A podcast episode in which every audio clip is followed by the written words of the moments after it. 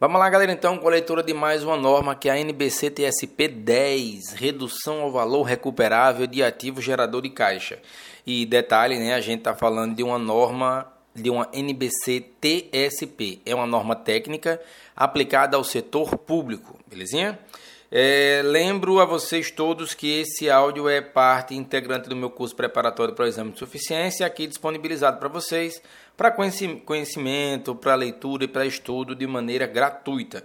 Mas que você pode adquirir essas normas em PDF, os resumos, bem como sem videoaulas exclusivas, PDFs, outras resoluções, vídeos exclusivos de resoluções das provas anteriores, sem propaganda nenhuma. E também é, listas de exercício preparatório para o exame de suficiência diretamente no meu site, no profvalmirsoaresjúnior.com.br e no www.procontabilcursos.com.br. Mas vamos lá, vamos começar então a leitura da NBC TSP 10, redução ao valor recuperável de ativo gerador de caixa. É, o objetivo dessa norma é estabelecer os procedimentos que a entidade deve aplicar para determinar se o ativo gerador de caixa é objeto de redução ao valor recuperável e assegurar que as perdas por redução ao valor recuperável sejam reconhecidas. Esta norma também especifica quando a entidade deve reverter tais perdas e estabelece o que deve ser divulgado. Quanto ao alcance da norma, a entidade que elabora e apresenta demonstrações contábeis de acordo com o regime de competência deve aplicar esta norma para a contabilização da redução ao valor recuperável de ativos geradores de caixa, salvo algumas exceções que vamos trabalhar agora. Muita atenção que as exceções são muitas, é até a letra M de exceções. Então vamos lá. As exceções quanto à aplicação da norma de redução ao valor recuperável são Letra A, estoques. Letra B, ativos advindos de contratos de construção. Letra C, ativos financeiros que representem caixa, instrumentos patrimoniais da entidade, direito contratual, contrato que não pode ser liquidado por instrumentos patrimoniais não derivativos, ou contrato que pode ser liquidado por instrumento patrimonial derivativo que possam ser liquidados por um número fixo de instrumentos patrimoniais. Letra D, propriedades para investimento mensurados a valor justo, conforme estrutura conceitual INBC TSP 06. Letra E, ativo imobilizado gerador de caixa, mensurado pelo valor de reavaliação, conforme INBC TSP 07. Letra F, os ativos tributários diferidos. Letra G, ativos oriundos de benefícios a empregados. Letra H, ativo intangível gerador de caixa mensurado pelo valor de reavaliação. Letra I, ágil por expectativa de rentabilidade futura, ou famoso goodwill. Letra J, ativos biológicos relativos à atividade agrícola mensurados pelo valor justo líquido das despesas de venda. Letra K, custos de aquisição diferidos e ativos intangíveis oriundos de direitos contratuais do segurador em contratos de seguro. Letra L. Os ativos não circulantes ou grupos de ativos classificados como mantidos para venda e mensurados pelo menor valor entre o valor contábil e o valor justo líquido de despesa de vendas relacionadas a tais ativos de operações descontinuadas. E, letra M e última exceção, outros ativos geradores de caixa para os quais as exigências para contabilização de redução ao valor recuperável estejam incluídas em outras NBC TSPs. Essa norma se aplica a entidades do setor público, conforme o alcance definido na NBC TSP estrutura conceitual. Vamos àquelas definições importantes que sempre vêm nas normas brasileiras de contabilidade, chamando atenção para que é, é, é, perceptível que a estrutura das NBCs TSPs é talvez um pouco mais ordenada que as ou que outras normas. É, houve um pouco mais de, de preciosismo aqui na hora de organizar a estrutura da norma, mas aí uma visão muito particular minha. Quanto a definições importantes, os termos a seguir são utilizados nessa norma com os seguintes significados: unidade geradora de caixa é o menor grupo identificável de ativos mantidos com o objetivo principal de gerar retorno comercial, que produz entradas de caixa pelo uso contínuo, as quais são as mais as quais são em grande parte independente das entradas de caixa de outros ativos ou grupos de ativos.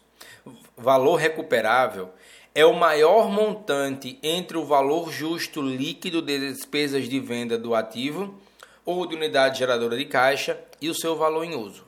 Então, como o conceito é muito importante tanto na contabilidade geral como na contabilidade aplicada ao setor público, eu vou repetir. Valor recuperável é o maior montante entre o valor justo líquido de despesas de venda do ativo ou de unidade geradora de caixa e o seu valor em uso. É o maior valor entre o justo e o em uso. Valor em uso de ativo gerador de caixa é o valor presente da estimativa dos fluxos de caixa futuros esperados do uso contínuo dos ativos e de sua alienação ao final da vida útil. Vamos falar um pouco sobre ativo gerador de caixa. Ativos geradores de caixa são aqueles mantidos com o objetivo principal de gerar retorno financeiro. O ativo gera retorno comercial quando é empregado de maneira consistente com aquela adotada por entidade com fins lucrativos.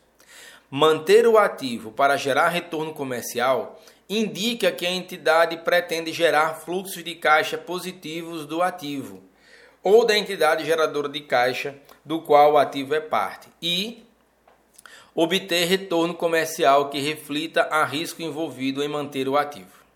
O ativo pode ser mantido com o objetivo principal de gerar retorno comercial, mesmo que não atenda a esse objetivo durante o período específico. De modo contrário, o ativo pode não ser gerador de caixa, mesmo que atinja seu ponto de equilíbrio ou gere retorno comercial durante um período específico. A menos que seja estabelecido de outro modo as referências a ativos ou ativos nos itens seguintes dessa norma, trata-se de ativos geradores de caixa. Quanto à depreciação, a depreciação, a amortização e a exaustão são, respectivamente, a alocação sistemática de valor depreciável, amortizável ou exaurível de ativo ao longo de sua vida útil. No caso do ativo intangível e recursos naturais, os termos amortização e exaustão, respectivamente, são geralmente utilizados em vez de depreciação. Os termos, os três termos têm o mesmo significado e são denominados depreciação para efeito dessa norma. Quanto à redução ao valor recuperável, essa norma define o valor recuperável para a perda dos benefícios econômicos futuros ou do potencial de serviço de ativo superior ou reconhecimento sistemático da depreciação. A redução ao valor recuperável do ativo gerador de caixa reflete, portanto, o declínio nos benefícios econômicos futuros ou no potencial de serviço do ativo que a entidade que controla, que o controla. Por exemplo, a entidade pode ter um estacionamento municipal que está atualmente sendo utilizado em 25% de sua capacidade. O estacionamento é mantido com fins comerciais e a gestão estimou que ele gera taxa de retorno comercial quando seu uso é igual ou superior a 75%. O declínio no uso foi acompanhado pelo aumento significativo nas tarifas de estacionamento. O ativo deve ser considerado como objeto de redução ao valor recuperável, pois o seu valor contábil excede o seu valor recuperável. Identificação do ativo que possa ser objeto de redução ao valor recuperável.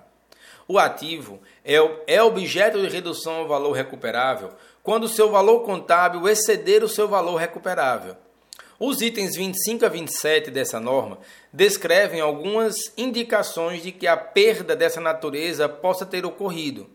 Se qualquer dessa indicação estiver presente, a entidade deve fazer uma estimativa formal no valor recuperável, exceto para circunstâncias constantes nessa norma, se não houver indicação de perda por redução ao valor recuperável, essa norma exige que a entidade faça a estimativa formal do valor recuperável.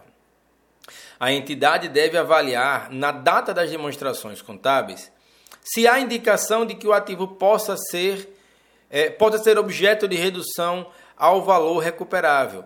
Se houver qualquer indicação, a entidade deve estimar o valor recuperável do ativo. Independentemente da existência de qualquer indicação de redução ao valor recuperável, a entidade deve testar anualmente o ativo intangível com vida útil indefinida ou ainda não disponível para uso quando, quanto à redução ao valor recuperável pela comparação do seu valor contábil com seu valor recuperável. Esse teste de redução ao valor recuperável pode ser realizado a qualquer momento durante o período contábil, contanto que seja realizado na mesma época todos os anos. Diferentes ativos intangíveis podem ser testados quanto à redução ao valor recuperável em momentos diferentes.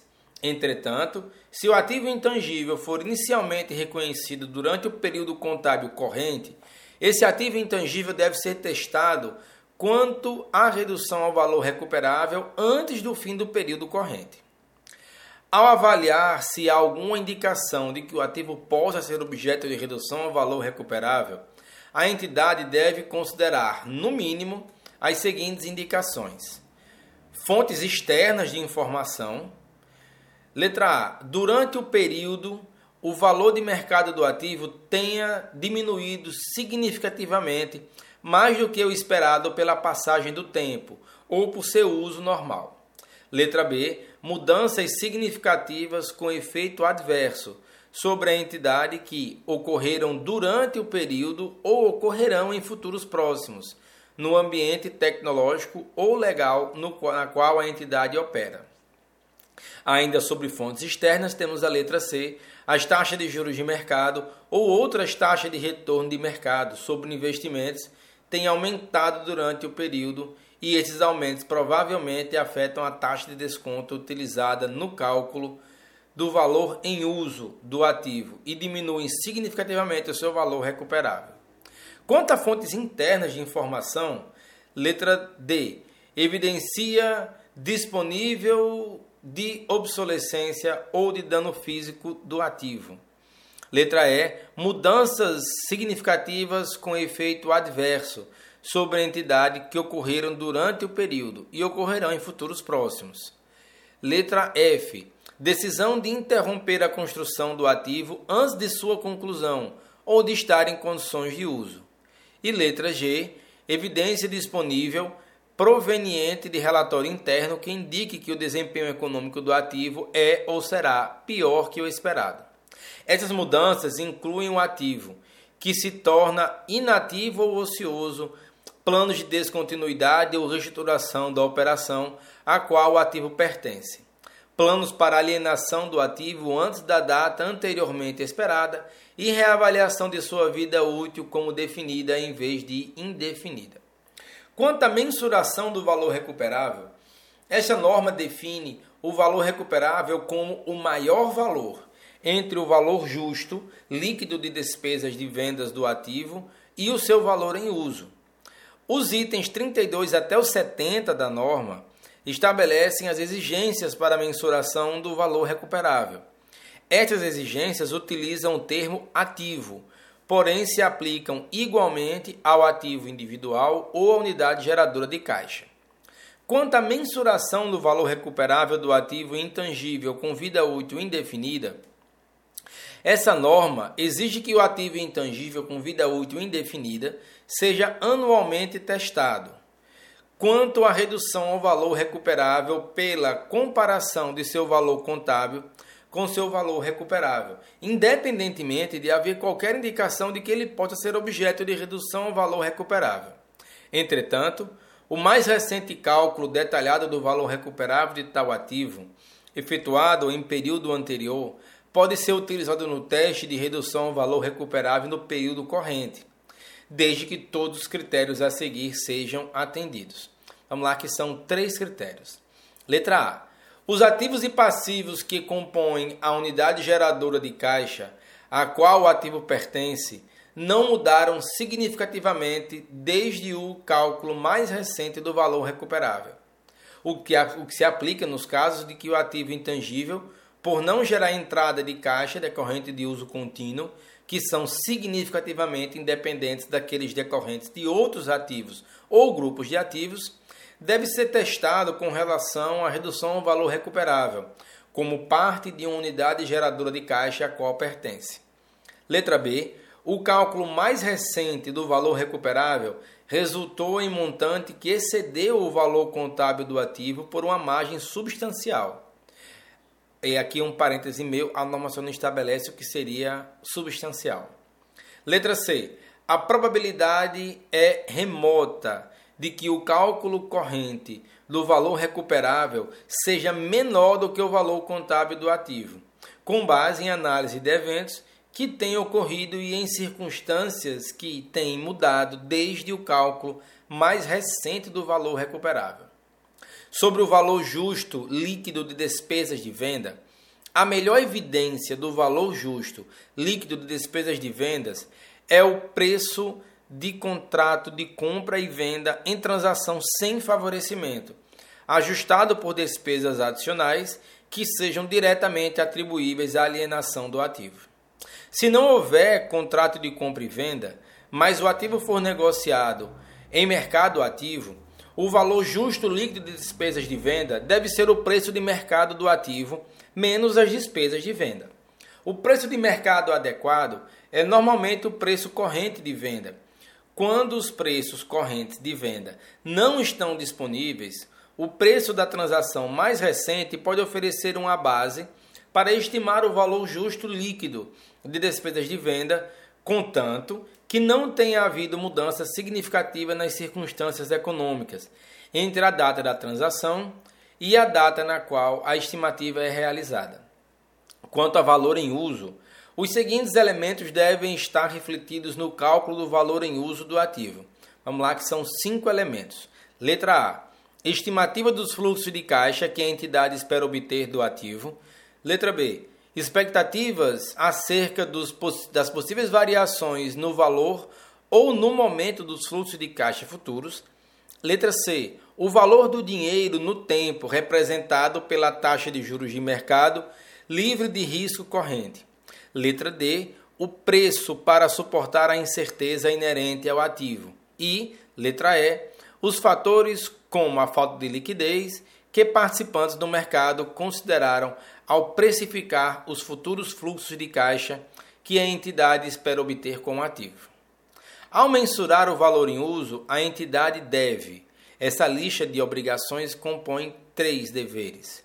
Letra A basear as projeções do fluxo de caixa em premissas razoáveis e fundamentadas que representem a melhor estimativa por parte da administração do conjunto de condições econômicas que existirão durante a vida útil remanescente do ativo. Importância maior deve ser dada à evidência externa. Letra B. Basear as projeções dos fluxos de caixa nos orçamentos, projeções, mais recentes aprovados pela administração, mas deve excluir qualquer estimativa de futuras entradas ou saídas de caixa que se espera originar de reestruturações futuras ou da melhoria ou aprimoramento do, do desempenho do ativo. Projeções baseadas nesses orçamentos e previsões devem abranger o período máximo de cinco anos, a menos que se justifiquem um período mais longo. E, letra C, e terceira, é, terceira ação que a entidade deve seguir ao mensurar o valor em uso, estimar as projeções do fluxo de caixa para além do período coberto pelos orçamentos previsões mais recentes, por meio de extrapolação das projeções baseadas em orçamentos e previsões, utilizando uma taxa de crescimento estável ou decrescentes por anos subsequentes a menos que a taxa crescente possa ser justificada. Essa taxa de crescimento não deve exceder a taxa de crescimento médio de longo prazo para os produtos, indústrias, país ou países nos quais a entidade opera, ou para o mercado na qual o ativo é utilizado, a menos que uma taxa mais elevada possa ser justificada. Quanto às estimativas de fluxo de caixa futuro, é importante dizer que elas devem incluir: letra A as projeções de entrada de caixa decorrente do uso contínuo do ativo. Letra B, as projeções de saída de caixa que são necessariamente incorridas para gerar as entidades de caixa decorrentes do uso contínuo do ativo, incluindo saídas de caixa para preparar o ativo para uso e podem ser diretamente atribuídas ou alocadas em base consistente e razoável do ativo. E, letra C, se houver, fluxos líquidos de caixa a serem recebidos ou pagos, referentes à alienação do ativo ao final de sua vida útil. Quanto a fluxo de caixa, os fluxos de caixa futuros devem ser estimados para uso em sua condição corrente. As estimativas de fluxo de caixa futuro não devem incluir futuras entradas ou saídas de caixa que se esperam sejam originadas de futura reestruturação, com a qual a entidade ainda não está comprometida, ou melhoria ou aprimoramento do desempenho do ativo. As estimativas de fluxo de caixa futuros não devem incluir a entrada ou saída de caixa proveniente de atividades de financiamento e os recebimentos ou pagamentos de tributos sobre vendas. A estimativa de fluxo de caixa líquido a serem recebidos ou pagos pela alienação de um ativo ao final de sua vida útil deve ser o valor que a entidade espera obter de alienação do ativo em transação sem favorecimento entre partes reconhecedoras e interessadas, após deduzir as despesas estimadas de venda. A taxa de desconto deve ser a taxa antes dos tributos que reflita a avaliação corrente do mercado acerca, letra A, do valor da moeda no tempo, representado pela taxa de juros corrente livre de risco, e, letra B, dos riscos específicos do ativo para os quais as futuras estimativas de fluxo de caixa não forem ajustadas, não foram ajustadas. Quanto a reconhecimento e mensuração da perda por redução ao valor recuperável do ativo individual, se e somente se o valor recuperável do ativo for menor do que o seu valor contábil, o valor contábil do ativo deve ser reduzido ao seu valor recuperável. Essa redução é a perda por redução ao valor recuperável. A perda por redução ao valor recuperável do ativo deve ser reconhecida imediatamente no resultado do período. Quando o valor estimado para a perda por redução ao valor recuperável for maior do que o valor contábil do ativo ao qual se relaciona a entidade, a entidade deve reconhecer o passivo se e somente se isso foi exigido por outra NBC TSP. Depois do reconhecimento da perda por redução ao valor recuperável, a despesa de depreciação deve ser ajustada em períodos futuros para alocar o valor contábil revisado do ativo, menos seu valor residual, se houver, em base sistemática sobre sua vida útil remanescente. Quanto à identificação da unidade geradora de caixa a qual o ativo pertence, se houver qualquer indicação de que o ativo pode ser objeto de redução ao valor recuperável, o valor recuperável deve ser estimado para o ativo individual. Se não for possível estimar o valor recuperável do ativo individual, a entidade deve determinar o valor recuperável da unidade geradora de caixa a qual o ativo pertence, a unidade geradora de caixa do ativo. Se existir mercado ativo para o produto do ativo ou grupo de ativos, esse, ativo ou grupo de ativos deve ser identificado como unidade geradora de caixa, mesmo que alguns ou todos os produtos sejam utilizados internamente.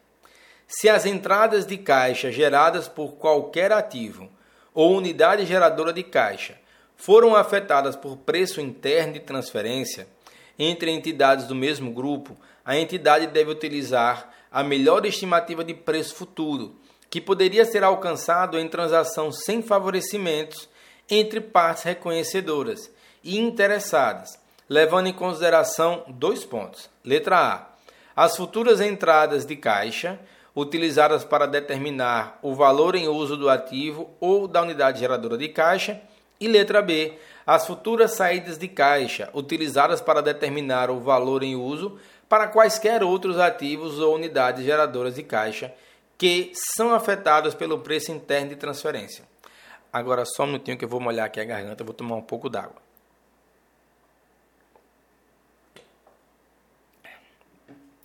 Vamos lá, vamos seguir que está quase acabando essa norma também. As unidades geradoras de caixa devem ser identificadas de maneira consistente de um período para outro, para o mesmo ativo ou tipos de ativos, a menos que haja justificativa para a mudança. Quanto a valor recuperável e valor contábil de unidade geradora de caixa, o valor contábil da unidade geradora de caixa deve ser determinado de maneira consistente com o modo pelo qual a, é determinado o seu valor recuperável. Quanto à perda por redução ao valor recuperável de unidade geradora de caixa, a perda por redução ao valor recuperável para unidade geradora de caixa deve ser reconhecida se e somente se o valor recuperável da unidade for menor do que o seu valor contábil.